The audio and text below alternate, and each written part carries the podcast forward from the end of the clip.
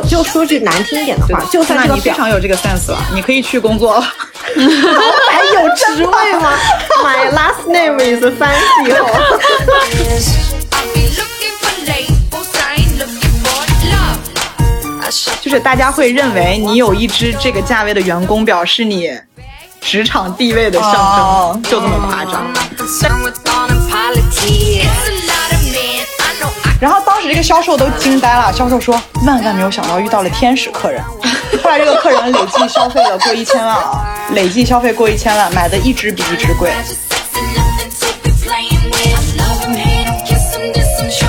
他哪里实用？他可以买一个两万块钱的欧拉电动车，好吗？我觉得真的，如果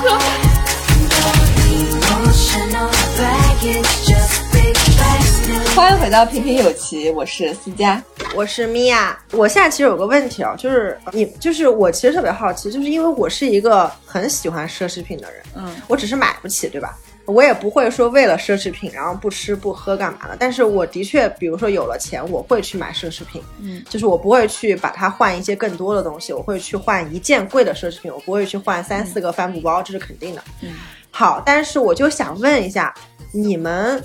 或多或少都有买过特别贵的，就奢侈品的东西，就化妆品什么都有。就你们在买到人生第一件奢侈品，就是那个跟自己不是自己平常会消费的东西拿到手里的时候，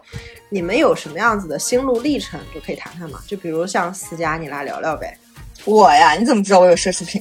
任何人都肯定会有那么一两件特别贵的，真的，任何人。现在现在小朋友恨不得都有特别贵的，那迪士尼的那个什么腕表之类的，现在可贵了。那你要这样定义的话，那我人生第一件奢侈品并不是我买的第一个包啊，那是我小时候买的一个铅笔盒。可以啊。哦、这这不算，这不算，不能算。你那个你那个铅笔盒是限量的吗？我说的是迪士尼那种限量的那种，就是那种品牌。其他小朋友的铅笔盒可能就是几块钱嘛，但我那个是一个什么迪士尼的联名的铅笔盒，它要一百多块钱。来来来聊一聊，你当时拿到这个铅笔，笔盒的是谁？就是不是那个是谁送给妈你的吗？我妈这种事情只有我妈干得出来。啊啊啊！就是就是那个东西，我虽然喜欢，但是它就是设计的比较特别，就是它有一个可以有一个按钮，一弹出来，一按它就会弹出一个小盒子，我就觉得那个地方装橡皮还挺好玩的。好高级啊！但是 我也没真的想要它，但但我妈就觉得挺好看的，就给我买了。然后呢，就带到学校去了，就引起了同学们的羡慕，然后那个小盒子的那个按钮就被按坏了。我对它没有太大的感觉，我觉得它好麻烦。有一每次下课，有一群人就站在我座位上，我就觉得很烦，我不喜欢别人碰我的东西。哦，你看你也形成了阶级嘛，你不希望劳动人民触碰你的那个不，不是，就是我不喜欢别人碰我的东西，任何 anything。好好好，那我那我改一下这个问题啊，就是你人生中第一次自己花自己钱买奢侈品是什么感觉？其实也过去不久，就是我买了一个买了一个包，然后因为像我以前就对奢侈品嗤之以鼻，我就觉得说为什么要花这么大的价格去买一个几乎没有实用性的包？然后有一次我就是嗯。看到小红书上有一张那个 Lisa 背的 Celine 的包，然后我觉得好好看哦，然后一看价格，啊好像我也可以买得嗯。起，然后我就找了代购所以多少钱八千多吧，啊，然后我就买了，然后拿到手的时候作，为第一个奢侈品，我对它好像没有太大的感觉，就是买到了一个喜欢的包，它跟我任何一个买到的什么一百多块钱买到了一双喜欢的帆布鞋，或者是几十块钱买到的一本喜欢的书，拿到手都是一样的感觉，就是我买到了一个我喜欢的东西。就是我以前可能会觉嗯。得我是为了不买奢侈品而不买奢侈品，然后我现在觉得说，对，我喜欢一个东西，我不会因为它的价格高而不喜欢它；我不喜欢一个东西，也不会因为它价格高而去喜欢它。那你背它的时候有会挑重要的场合吗？就平常不舍得背这种吗？没有啊，平常都背，除非我要装电脑，我就没有办法背它。哎，其实我觉得你这个心态非常的健康，哎，就好多人，你比如像我啊，就是第一个买的包是在那个美国的奥莱，奥莱买了一个四千刀的项链儿，折合人民币大概两万两三万吧。然后当时买的时候其实挺买完就后悔了，就觉得就是太贵了，然后觉得就是自己哎，是我见过的那个吗？对，是你见过就那个大的很大的那个，对。我觉得那个还还算比较值，我我我其实觉得 比较值这是一句我知道，很高的我知道评价啊但是真的它它很漂亮，它很漂亮，而且它很实用，又又嗯可以当健身嗯包用，但是就反正挺大的。然后背啊带是那种香奈儿很宽的那种皮带子，是原来老款软的，不像现在那种铁链的。虽然我是香奈儿的忠粉啊，就是，然后。所以我我因为我太喜欢香奈儿了，所以我就就买了人生中第一个第一个奢侈品就是香奈儿的包包。然后我当时买完了以后回去，我也是上上学就一直背，背到里面都是那个圆珠笔还有那个水性笔的那个印子，你知道吗？就其实也挺心痛的，但是我又觉得好像真的没有必要把它供起来，就是我不至于就是那，因为我觉得就也还好，所以就嗯，怎么讲呢？这大概是我买奢侈品的经历，但其实说实话，当时真的心挺痛的，就是一直在这个痛苦纠结中，还是挣扎了挺久的，对。所以，所以花儿你你自己就是就是后悔啊，后悔花钱买这个，因为我那个时候哦也有在学校打工，我一个小时在食堂打工的钱就是 minimum wage，就是一个最小的工资，就那么点钱，根本就不够买这个。其实你可以理解成这个钱也不算是我自己挣的，就父母给的学费啊加生活费，其实也是挺嗯奢侈浪费的。当时真的特别心里特别愧疚，就是这种。那你买这个包主要的原因是什么？我太喜欢香奈儿了，然后那天去那个店的时候，它的那个气氛、那个体验，让我觉得我是不是可以，我是不是可以拥有我人生第一种快感呢？就是我要自己给自己选择啊一次，就那种感觉，你知道吗？嗯，当时当时就当时就当时其实真的没有人怂恿我，那店里面也没有导购去呃，就是去催我干嘛，就大家都自己逛嘛。奥莱其实没什么人理你的，就大家都在你自己逛。然后我当时就自己看了一圈，然后就对那个包就像着了魔一样，可能当时也冲动了吧，我感觉。但现在看我还是喜欢这个包的，就是虽然那是呃可能八九年前的品味吧，那个时候一个刚上大一的学生，然后但是现在其实看起来还是好的，嗯，对，这是不幸中的万幸，是，对，好的，所以所以就花是你永远可以选择相信香奈儿，对它设计一定是好的。对。对，感觉像是打了广告一样。然后，所以花儿你你自己就 是在，嗯啊那我们雨佳吧，雨佳你的你自己有花钱买过奢侈品吗？没有花自己钱，买过哦，你没有花自己钱是，没有，那你能聊聊就是我没有花自己钱买过奢侈品。嗯，好，我想问一下啊，我采访一下，如果你有钱的话，你最想买的奢侈品是什么？奔驰大 G 对不对？奔驰大 G 啊，对啊，所以说你也是想买奢侈品的。好，那我那我现在这个叫奢侈品吗？这叫叫这必须叫奢侈品，奔驰是奢侈品，奔驰、宝马不算奢侈品，不算的好哦，吗？那那那我有那我有自己喜欢的奢侈品，那就是每个那人都有那那我感喜欢的奢侈觉基本就是车。对吧？嗯，对 那行，那行，那这样吧，那你能不要举，嗯，那你能聊一下，就是你应该也有奢侈品对吧？就是那你聊一下，你收到不管别人送的还是什么的奢侈品的时候，你你什么感觉吗？嗯，我我我其实收到那个那个，就是我闺蜜送我送我那个包，那个我感我不知道你 是你那个包馋死我了！但是我在美国真的是买那个但，但那个包很难买，我是很难对，但那个包特别难买，我是知道的，而且而且刚好在他送我那个包之前，我我不是关注了一个那个时尚博主嘛，然后。我看到那个博主推过那个包，然后我当时就是他推了很多包嘛，然后我当时就我就扫图片，然后我就扫过那个包的时候，我当时就觉得哇塞，这个包真好看。然后，但我就想，我我当时没有没有仔细想，我就觉得我想买，但是我还没来得及仔细看，然后就是，然后就不约而同的，然后就从那个国外给我寄过来了一个一个一个礼物，一个包，然后我拆开以后发现，我靠，就是就是我当时看那个美妆博主想买的那个包，然后我就特别开心。嗯，我当时特别开心，然后但我其实不知道那是奢侈品来着，我知道那个很难买，对，然后我就就特别开心，反正就是就是很很惊喜那种感觉。有这样的闺蜜才嗯才是最大的奢侈。我也觉得对，是的，而且这样的闺蜜才是真那个大爱，好吗赛吧？？对呃，就是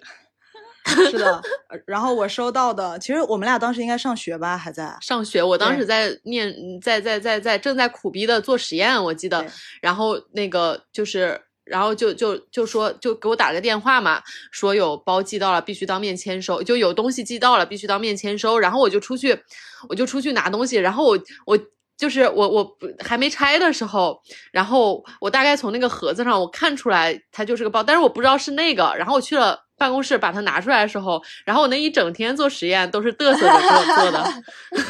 特别开心。是的，嗯，是的，呃，并且我呢，那个我其实也自己收到的第一个比较贵的这个包包，是我们同一个闺蜜送的天。哪！还缺闺蜜吗？这这个闺蜜能来上我们节目吗？还缺闺蜜吗？还有还有 HC 吗？还有 HC 吗？当时没想到我觉得她真的可以。哎，我觉得可以，我觉得可以。对，我感觉今天这期节目，我不她是只找到了工作，还找到了朋友。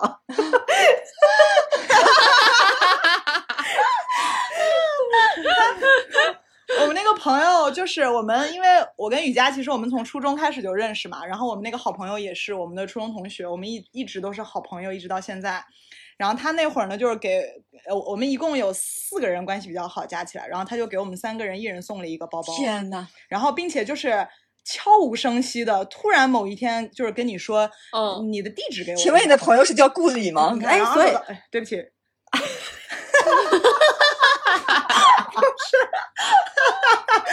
然后他就是，呃，其实我们这个朋友，我们可以单独说一下，我觉得他也是性格很酷的类型。然后他，你看，像雨呃雨佳当时是在读博的时候嘛，做实验突然收到。然后我当时是去法国念书那一年，那一年，哎呀，在国外上学，我觉得都挺苦逼的，每天就写作业。他突然说要给我寄一个东西，我还觉得很神奇。我说干嘛寄这儿来？我马上就要回国了，寄回家多好。就说啊，没事儿，就先先写着，因为说好像要等很久才可以发。然后突然某一天，呃，其实那天我已经有点记不太清楚了，就是因为那边的快递都收发服务特别差，就不是国内这种马上快递小哥要给你打电话。然后呢，就有一天，我一般我的那些信件我都不能马上收到，我都要自己跑到邮局再去取一趟的那种。结果那天就特别神奇，就是那个快递员就也不知道怎么打开了我们的信箱，就把那个一个大箱子塞到了里面。然后回去的时候我说，哎，我说我这个箱子里这个信，就他也没有通知我，就是我说我感觉我这个信箱好像里面有东西，因为那个口口那儿能看到那儿堵上了，我就打开一看，我说嗯，我说一个大箱子，我说我也没有买鞋啊，为什么会有一个大箱子？回去以后发现是一个包包，然后并且是我其实不是特别认识的，但是是一个比较就是好看，是一个比较小众的牌子，就是很得我意，就是我也不太想要那种。就是大家一眼都知道是啥的那种类型，然后就特别，我说我的妈呀，就是那个快乐的感觉是惊喜，然后加上本身这个就是一个很特别的这种感觉，然后呃，并且我其实也不知道那个包是多少钱，然后呢我就问了他一下，他说，哎呀，就大概是什么吧，就是他也并不想跟我说这个数字，然后我就自己上去网上搜了一下，然后发现它首先是断货的状态，其次呢就是金额也比较高，然后我就当时想说，我说哦，呃，原来这就是拥有奢侈品的感觉。这是我当时的想法。呃，但是呢，就是可能这个快乐并不是说是这个包包本身很贵给我带来的，因为我马上上学也背不了，我每天真的就是就就背一个帆布包。法国人特别爱背那种各种各样的布包，他们买东西也老爱送，就每天背个帆布包，就感觉很已经很好了。然后那个包包其实到现在我用的机会都不算特别多，基本上确实就是一些真的很需要。就是一定要光鲜亮丽，显得你这个人很有一些东西的时候，我会把它作为装点门面来用。呃，因为那个包就是好看，然后它没有任何的这种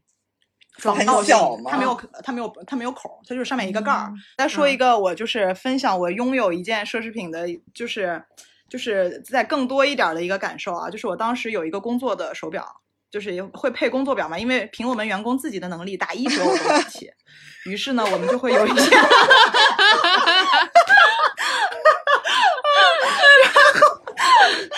然后我们就有配一只表，也也不能叫配一只表，就是特殊场合的话，会公司借一只表来给你戴。然后你知道呢，整个其实当时就是表展嘛，整个我们。就是全球顶尖的腕表品牌在的这样的一个展会，而且工作人员其实大家互相即使不完全认识，也都是互相脸熟。然后呢，我一直觉得我戴的那一只啊，就是很低调，其实就是一个简单的白盘还是黑盘，我给忘了，反正就是一个比较简单的一我们的基础款。结果每一个人就是友商，就是隔壁品牌的同事，包括我们自己同事，有的比如说不是很清楚我戴了表的，都过来问我说：“哎呀，你今天的这只表好好看哦。”就是大家会认为你有一只这个价位的员工表是你职场地位的象征，哦就这么夸张。哦但是它其实只是，只是我们为了做活动，就是大家是吧，还是要显得自己的员工是这个这个比较好。那你能坦白讲一下，当后来天还回去了？当天你身上最贵的是不是就是那只表？哦，一定是那只公十九万多吧？那你带着啊，紧那就？行了嘛。所以我当时带的我都害怕，对啊，对啊，紧张啊。后来我想了想，我后来我想了想，公司应该买了保险的，我应该不用负什么什么责任。因为我们以前真的有一个同事把那个员工表弄丢了，就是小偷进来偷走了，后来报案了。然后呢，呃当然这些都是公司每一只表都有买保险的，所以也并没有让他赔。我就是想到了这个例子之后，我就放心了一些，觉得应该我还好，好可不用倾家荡产，还是能 过过去的。我是觉得很奇怪，为什么大家就是是需要这个东西来充门面的？然后金金融行业，尤其是就出去谈事儿啊，或者是什么的时候，反正听说啊，虽然我不知道，我没有没有没有经历过，但但我觉我我我觉得是很奇怪的，我其实是不理解的，就是就是为什么需要除了你自己之外额外的东西来充门面？你这个问题问的挺好的，我觉得在我前行业里面也是有这个问题，就是我我的感觉是啊，就是我们以前会很强调，在跟我们的 VIP 沟通的时候，一定要讲是 VIP 感兴趣的的东西，无论是就是尽量再找一些共同点，来让客户觉得我们是在同一个话语体系、同一个思想，就是想法的这种有共鸣的这样的一个话语体系里面。呃，比如说我们会呃，为什么会有员工表这个东西存在？说白了，就是为了首先让人家觉得你们品牌、你们员工自己就在带自己的品牌的表，就证明首先这是一个很基础的一个呃动作和常识嘛。就比如说你卖 LV，你肯定自己要拥有 LV 嘛。还有一个呢，就是因为确实员工自己买不起，那只能公司来给你配，然后用这样的的角度来让客户觉得这个公司可能也比较财大气粗，或者是怎么样的。就员工表是一个很神奇的存在，我觉得，甚至是员工包包、员工一些配饰，比如说像那些珠宝品牌，他们会有员工带的那些配饰。嗯，我来描述一个最简单的吧。对，当然啦，离职的时候都要还回去的。我来描述一个最简单的东西吧。其实我我相当于是站在嗯。你们，我是非常能理解这件事情的，因为我觉得它的这个东西的价值是包嗯。含你购买这个东西，从你一进店门，甚至在店门口的时候看到这个店的装潢，到走进这个店门，它的这个店的嗯。气味。甚至到接待你的这个人伸出来的手，他的手指是否干净，他手上戴的戒指是否昂贵，哎所有一切这些东西，我是在为这个付费的。我就说句难听一点的话，的就算这个你非常有这个 sense 了，你可以去工作了。还有职位吗？My last name is fancy 哦。我真的觉得奢侈品行业就是应该这么贵，而且我我之前以前小时候我不明白，，我就是这样。最恨的就是国内的那些。嗯呃，有一些大牌啊，什么，他你进，我就不说哪家了，反正你进商场的时候，你就会觉得你嗯穿的随便一点，你都没有底气走嗯进去。当然，在国外我完全没有遇到这个问题，我想嗯进就进，没有关系。但是在国嗯内到现在可能都存在这嗯样一个问题，就是你哪怕一脸正气的走进嗯去，你身上那个麻袋全是钱，但他可能就是看不出来，他会就是嗯带着很势利的眼神看你。但是我觉得这其实不能怪任何人，嗯说实话。一个人如果能把自己穿的嗯。显得很贵，不管他是身上真的戴的表很贵，还是他嗯。穿的显得气质很贵，嗯。你都是会更愿意跟他交嗯。流很贵的东西的，这是正常的一个偏见，对吧？就是你不可能进一个就是破屋，然后破就是一个搭起来的棚子，然后那个老板跟你说这份鱼汤要嗯。一万块钱，你买吗？你怎么着也得是一个密封性嗯。良好，然后有人盛上来的一个鱼汤，然后这个碗也是呈现的很好的，我觉得这个才是它的一个价值。我倒没有觉得这个有什么，我觉得这个很正常。嗯像因为我自己是买过很多次那种，我买过很多次，比如说像那种钻戒算奢嗯侈品吧。我觉得钻戒是可能最最最那个了，嗯就这个价值你很难去估估计。我我真的就觉得那种服务态度良好的店会更更容易让我下单，我都不看价格哎，那个。不过话又说回来，嗯，我顺便说一下，我真的觉得有一些奢侈品的柜姐凭什么那么拽啊？啊，对这件事情，我其实也想问花呃儿。这个我其实可以，我特别想问一下，中国的这个中国区的销售管理，嗯和国外区的销售管理哦天哪，好问题，是不是不一样？对，这是我 特别想问的这个问题。对，首先就是以我自己的情况来，以我们自我之前的情况来看吧，就是其实我一定程度上，呃，会理解就是销售们是这种态度的原因是，首先能够这么牛逼的销售，一定是这个牌子特别好卖，他根本不愁销售，所以他他甚至是供不应求的关系，所以他就不需要去用心维护客人，他只要就反正你会来买的，然后也就我只需要给你开个单，我甚至不需要多介绍。比如说你来买包呢，你自己可能功课已经做的比我这个比他那个销售还要充足，直接买了走人。对，这个是一种情况，就是我们会看到一些牛逼哄哄的这些销售，都是那些确实卖的极好的这样的牌子。但是像剩下像我们这些做表的，其实会态度非常好，就因为。哎，表很贵嘛，也没那么好卖，是吧？一个客人可能跟进了三个月才买，虽然可能一一开开大单，但是你还是要有这样的过程的。就是快时尚呢和这些高珠高级腕表还是节奏不太一样的。然后以及我给你们分享一个我们以前的 VIP，那小孩九九零后，甚至是九好几后。然后呢，他第一次来我们来我们的那家，就是我们最大的那家店，穿着。穿着就是看不出来 logo 的极其普通的运动衣、运动裤，就我们猜测，嗯，大概可能就是优衣库之类的。然后背了一个那个那个 Jane Sports 的包，就两百块钱的书包，然后带了一个两三万块钱的表进来。然后当时就是我们那个销售，后来当然离职了。然后那个销售说，就当时进来就想着，哎，一定又是一个腕表爱好者，就是已经做好准备要跟他聊表了，就是就今天就不为开单，就是为了买，就是为了聊表。结果人家那个男孩啊，特别的直接，拿出来手机腕表之家说有没有这个表，然后那个销售说嗯有的，然后这个男孩说我能不能试一下？说行你试一下，然后试了，然后看了上下看了可能两下，然后说有折扣吗？然后销售说嗯没有，然后这个男生说好的，那我就刷卡吧，全程 七到五分钟从进店，真的是。然后当时这个销售都惊呆了，销售说万万没有想到遇到了天使客人。后来这个客人累计消费了过一千万啊，累计消费过一千万，买的一只比一只贵表。这其实就是真的啊，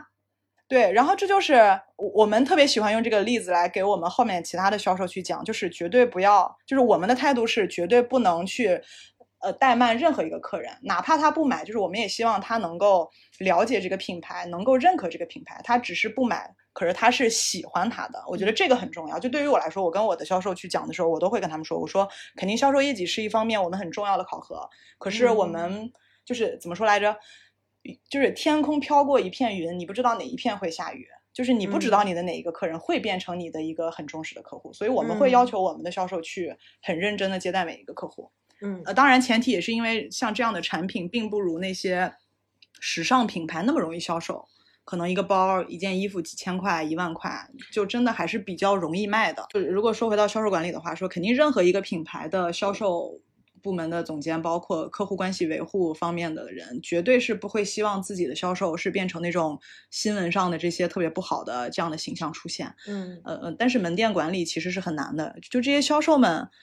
他们真的太聪明了，太精明了。他们服务的是最挑剔的客户群，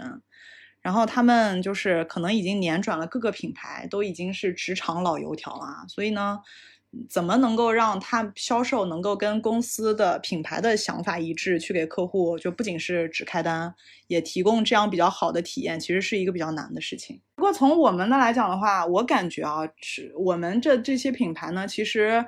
就是本地和总部的关系是很密切的，就是其实总部的力量非常的强大，他会尽量保证他的全球，就是他的全球门店能够让客户享受的是一致的服务，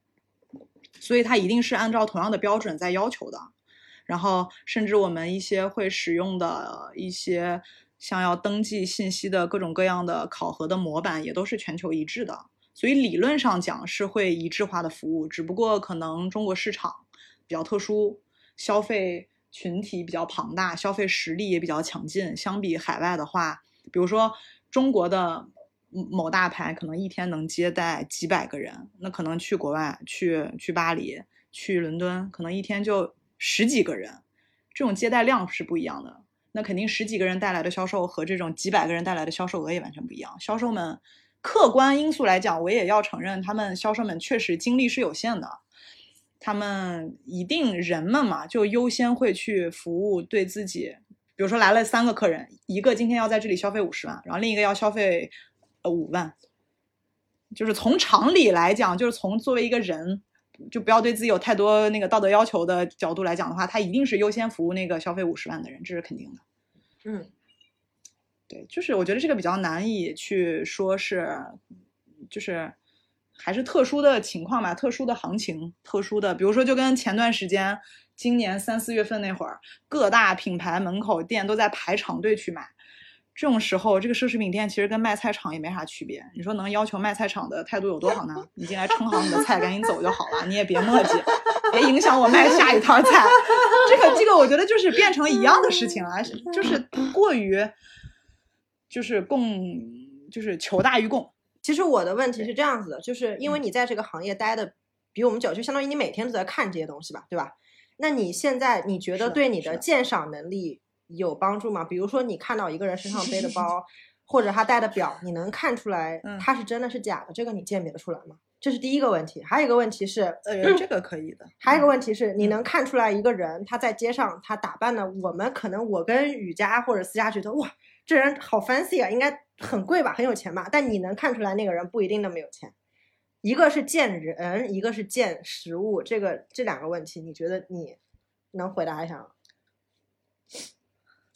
这个我觉得，我首先回答第一个问题啊，就是看表能不能看出来嗯真假，这个嗯是一定可以的，这个都不需要说是看的特别的细，就是很难，就是比如说以我现在很难给你讲它到底是。我从如何看出来它是是不是真的，就只能是我觉得原因就是因为我看的太多了，就有个感觉了，就跟对吧？哎此处引用觉溥，对对对，此处引用那个什么溥仪以前说，哎，是怎么来着？你们听过那个段子吗？说是嗯问溥仪能不能知道这些东西是真的假的，然后溥嗯仪说，我不知道它为什么是假的，嗯，但知道我，但是我知道它就是假的就是这种感觉。对我，我可能此处应有掌声。对我我可能还需要，对，就就就就就可能，如果我再专业一点儿，比如说对于我自己的产品的话，那我很能非常清晰的说出来，比如说我的这个产品，我的时针分针啊，这些结构啊，某个部件啊，什么表圈表耳的某某一些细微的差异，我这个肯定能一眼看出来。但如果是其他品牌的话呢，我就是就是凭感觉比较多，就我可能没有看到那么细，对。然后如果是对于人的话，我觉得我我其实可能不一定能从他们的着装打扮上去判断他是不是一个很有实力的人，呃，因为有太多太多我们不太了解的，但是在也是很厉害的品牌，就是我们其实可能国内都没有这样的店或者之类的东西，呃，但是呢，我觉得，我觉得可能就是一个人的气质吧。呃，不一定说他这个气质显得他很有钱，就是一般实力比较好的人，他会比较从容，也比较说话对自己比较笃定，也比较自信。而且比较明显的是，也许你在跟他讨论一个东西的时候，他不知道，但是他也不会为自己不知道而感到不好意思，就是他非常，嗯，也不能叫非常理所当然吧，就是他就是可能对自己的状态很很坦然无论他现在是嗯好，很对无论他是好还是不好，他都对自己的状态，对，我觉得会有这样的一个特质。毕竟你说你说哦，那艘玛利亚的那个船嗯你不知道吗？他就说嗯，对，我不知道多少钱啊。嗯你说大概也就一个亿吧。他说哦，那还好，我们家那个可能一点二个亿买的，大概类似这样。啊，对对对对对对对对，这个例子虽然很直白，但是就是这种感觉，就是很淡定，就是很嗯，会有这样的气质。但是再多的话，可能也是用一些细枝末节，比如说像一般能够戴得起特别贵的表的人，他虽然可能穿的很便宜，但是他一定非常有实力。呃，因为表就是一个极其低调，比如说你花一百万买表和和花一百万买车绝对不是一个概念。其实我特别好奇啊，我现在是不是能觉得戴表的人就一定比不戴表的人要有钱一点？因为大家现在都在用智能手机，能非要买块表的人，是不是本身就是有点钱的人？就他钱太多了，他都不看手机，他要看表。我是这么来理解的。原来那个年代，我觉得大家都戴表嘛，那其实你可以从表跟表看出来。但嗯我现在其实觉得，我身边戴表的跟不戴表的就是两个阶级的人。我是从我自己的亲身的感觉上嗯出来的。嗯嗯，同意。我觉得有一个思路是，就是首先表确实就像刚开始我们说的，奢侈品是什么？奢侈品就是生活的非必要品。对对，本身他要想要去花几万块去买一支非必要品，意味着他一定有额外的更多的好几个几万块去买了一些可能更明显的别的东西。嗯，对然后当然还有一个前提，一定是他本身一定是喜欢表的。那什么人能够在脱离了生活呀、基础的爱好之外，又每天琢磨表呢？这个表就戴在手上，其实衣服一盖啥也看不见。就是他完全这个爱好，其实就就更倾向于取悦自己嘛。嗯 对，就是就是一个已经，我觉得这是一个比较奢侈的爱好。我想到一个题外话，就是我爷爷跟我说，以前梅花、嗯梅花表很贵，要拿票买嘛。嗯，然后那个时候，如果有一个人买了一块梅花表，然后但是又想让别人知道自己买了梅花表，那怎么让别人知道呢？就就跑到真的这是真事儿这是真事，就跑到火车嗯站去。嗯火车站不是会有人一下站，那个嗯时候没有钟表，大家就会问几点了嘛，因为怕错过了时间。以前那个年代没有电话，大家都是以一个大概的时间去接自己人的。他就站在那个门口等着别人问他，嗯就是那个火车站那个地方，这这是真事情，这不是假的，真事儿。然后那个人就嗯别人就问他现在几点了，他就这样，整个把手先伸出来，然后搂搂过那个人嗯的眼前，然后再回来。对，我就想起这个事情，对，嗯，我还以为他是把表戴在衬衣的外面呢。也是个思路、压啊。在这个地方做抹额，你知道吗？压在额头做抹额 笑死了。啊，其实是挺挺好的，挺好的。嗯对，还是哎呀，怎怎怎么说呢？就是我我其实本来刚开始还挺挺有一肚子的想要吐槽的话，但是其实我们聊到这儿，我就是觉得，首先它存在即合理嘛，其次是只要不要过度追求，可能还是它是给生活变得一些怎么说呢，呃增加幸福美好生活小物吧。哎，你觉得呢我？我是觉得，我是觉得，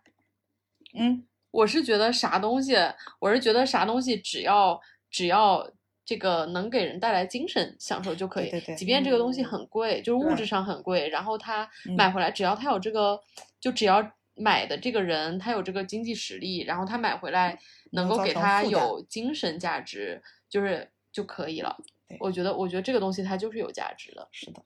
是的。雨佳可能上节目前还不敢这么刚刚说，打断你们。没事儿，雨佳可能上节目前还不敢这么想，刚才被我吐槽了，说他喜欢奔驰大 G，为了在听众面前维持自己的形象，一定是，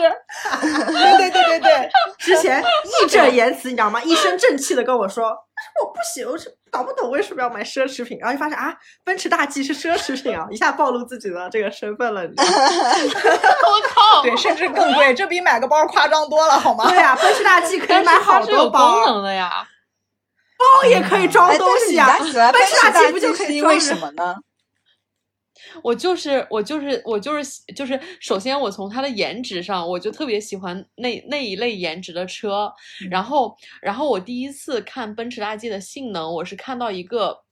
就是呃，也算算是那个试驾吧。然后它从一个非常斜，那个坡至少坡度怎么也在四十，就怎么也在四十五度到六十度之间。就是其实人肉眼看起来，它已经是一个非常有点垂直的那种斜坡了，但我估计它不是那种，不是肯定没有在七十度以上嘛，那种完全就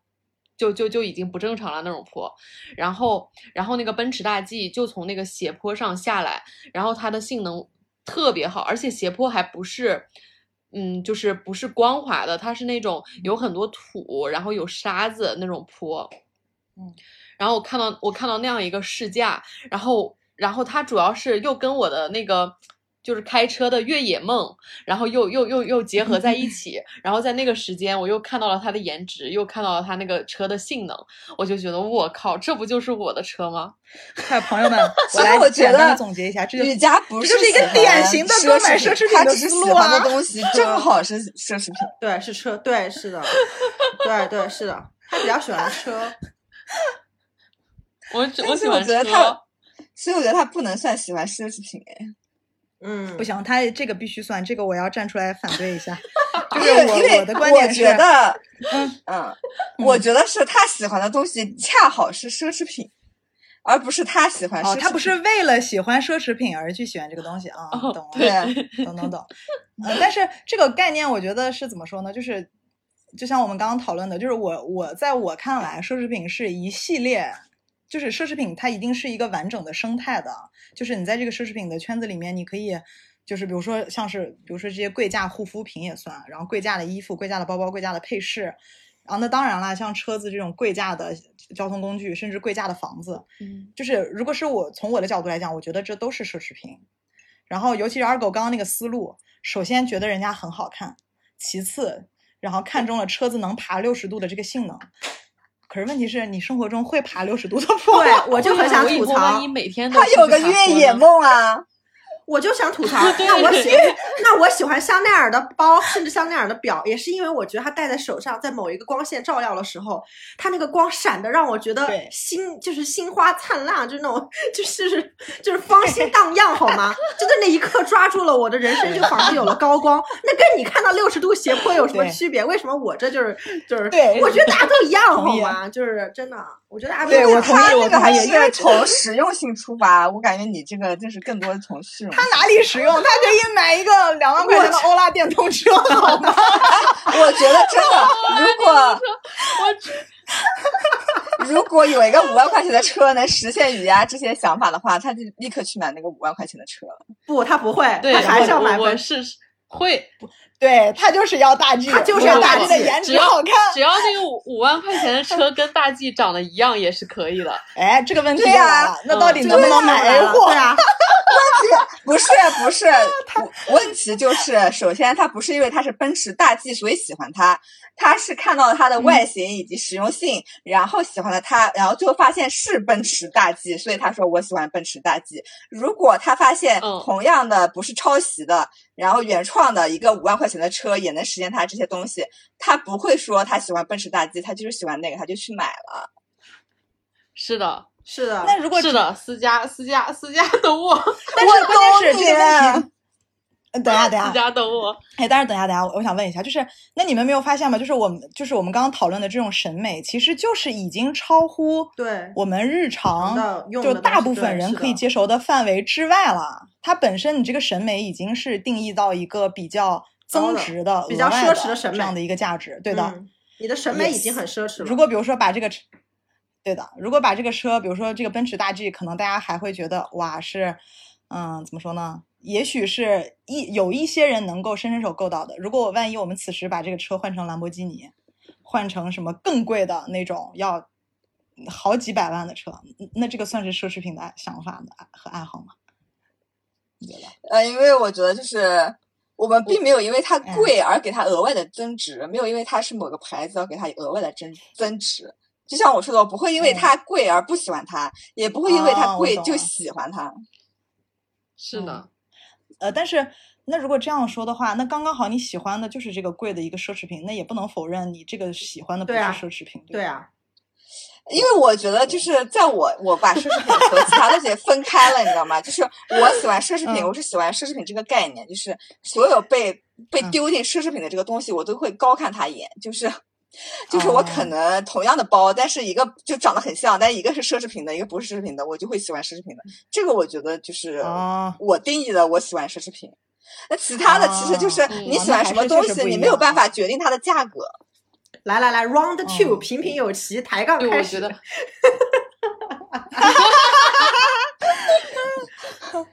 确实是这个这个这个，我觉得这个问题其实真的挺好的。就如果是就是大家为了追求奢侈品而去追求奢侈品的话，我可能就个人会持保留态度。嗯啊，但是如果大家是是本着为了追求一些美的东西，追求一些好的设计，追求一些更特别的呀这样的一些东西的话，那可能也是一个思路。因为这样的话就，嗯，如果我们只是为了追求更好、更美的设计和理念的话，我们可能能稍微避开一些这种品牌在市场宣传上给我们造成的这样的影响，嗯因为我们会尽量少的减少品牌的因素嘛，我们稍微会偏向于产品本身一点儿。但是我感觉这个这个又很难讲我觉得这个是很难讲的。对嗯我打个最简单的比方，就是回到花儿之前说的嗯，奢侈品在最早的时候是为皇宫贵族所服务的。我打个最简单的比方，西湖的龙井是不是很有名？那个时候皇帝品尝西湖龙井的时候，要品茶所谓的明前茶，说还要是十六到十八岁的嗯少女亲手用采摘下来的。就是叫做所谓的那个那个词很恶心啊，叫处女茶，就 virgin tea。但其实皇帝享受的真的吗？真的，就皇上享受的就是这种感觉。现在很多品牌都很喜欢跟你嗯说，比如我之前看了个纪录片，他说每一块什么嗯劳劳劳劳力士，他是一个工匠，可能那个工匠一共也就啊呃我也看了四到五名，对吧？然后他就哦在一个瑞士还是在哪的一个非常好的一个，就是你可以理解成一个山清风景优美的工作风景优美的地方。然后嗯每天他就在那里，一只表要做十年才能做出来一只手工的那个表，那那个表可能要卖上百万嘛。嗯那他他如果他不给你讲嗯这个东西，他不打上，嗯当你看到劳力士的时候，你就会想到这个故事，你自然而然心里面就会觉得对，这是他这是一个呃要花费很多工序的，你愿意为它买单的一个东西。就像现在你你其实去任何地方，你不能忽略的是这个品牌效应。你如果纯粹是因为一个东西而喜欢一个东西，这个我觉得这个是意义太难鉴定了，因为这本身这个 logo，它有的 logo 漂亮，有的 logo 丑呀。我讲句很难听的话哦，就算有一辆车做的跟嗯奔驰大 G 一样，但是它上面那个 logo 算了，我这样一提的话，可能会伤到有一些 有一些品牌，就你知道有一些很丑的车的品牌，你把它标上去，那能跟奔驰的那个简约的那个三道杠比吗？就是我明白我的意思吗？就本身它的 logo 也是一种艺术，它的品牌就像香奈儿，对包括它的 LV 那个，对我我更我其实是跟花儿就是是站一方的，对，所以我觉得雨佳还是喜欢我是跟雨佳在一方的。我我我也觉得，我也觉得，我其实觉得，我其实觉得是是的，它的 logo 本身是一种艺术，但是但是呃，但是那个怎么说呢？但是如果说哈，就是我想想，我想想，我应该怎么组织我的你你是我的我的观点？来，我来帮你讲吧。你是不是想说奔驰 Smart 你嗯是不会买的？因为就算它再是奔驰怎么样，你都不会喜欢。你就是因为喜欢大 G 那个样子。可是我会买，好看。对可以这么理解吗？不是，我是我是觉得这个商品不会因为它的 logo 而就是而有什么差别。嗯，就是我看的反而不是那个 logo，就是就是我看的反而是就是就是你比如说啊，你比如说其实嗯。就我先说说我为什么喜欢车吧，可能跟我的可能跟我就是苏大强出去对苏大强是有关系的，就是就是而而且其次就是其次就是我开上车那个自由的那种感觉，它是会带给你一种欣喜感的，然后这是喜欢车的原因。然后在这个基础之上，在这个基础之上，我喜欢哪一种车？就是喜欢那种它能够满足我的苏大强的这个诉求的车。然后满足苏大强诉求的车，很多车就不可能实现。就比如说一些。同样都说奢侈品吧，就比如说一些很贵很贵的那种底盘很低的跑车，然后或者是就他们也很贵，也是奢侈品，呃，那个呃什么什么宾利啊那些那些根本就不能够实现，就是越野就是越野的这个这个这个这个梦想，然后能够实现越野梦想的车，可能就那么几辆，但是能爬坡的又不多，就能爬坡的，基本上现在能爬那么斜的坡的，我只看到过大 G。然后所以说它就变成了唯一，你知道吧？它就变成了一个唯一的选择，就不管它是不是奔驰，然后，然后或者说或者说就是就是就是它随便换一个别的，但是它可以实现爬那么陡的坡，然后我就觉得首先从功能上它能够满足我的就是这个梦想。然后这是第一点，然后第二点，刚好它的颜值又特别长在你的点上，你就觉得这个东西我靠简直完美，它就是你特别想要的一个一个东西。我觉得我其实能懂二懂雨佳说的这个意思。对不起，我差点暴露了他的外外号。就是我觉得雨佳就是雨佳的这一个想法，包括他的这个整个的这个逻辑，其实我们我觉得我们可能首先还是要必须要承认的一点就是，奢侈品牌一定是代表了行业顶尖的设计和顶尖的性能。这个是我们没有办法否定的，虽然它不一定完全的成本跟它的售价是成正比的，就是可能是是成本并没有售价那么的高，呃，但是它一定是它所在行业的先驱，就是领先者嘛。所以呢，就是这也天然的保证了我们在看到奢侈品的时候，呃，大部分情况下，尤其是这种比较有实具有实用意义的这种产品的时候，我们会认为它是一个很好的选择。我觉得这，你觉得呢？嗯就是你肯定是因为首说明奔驰大 G 它首先就是一个很厉害的车子，怎么感觉我们是在给奔驰大 G 做广告？getting tired. Why is everybody so obsessed? Money can buy us happiness. Can we all slow down and enjoy right now? Guarantee we'll be feeling alright. Everybody look to their left. Everybody look to their right. Can you feel that? Yeah, we are playing with love tonight. It's not about the money, money, money. We don't need your money, money, money. We just wanna make the world dance. Forget about the price tag Ain't about the Cha-ching, cha-ching, ain't about the Bubbling, bubbling, wanna make the world dance. Forget about the price tag La la.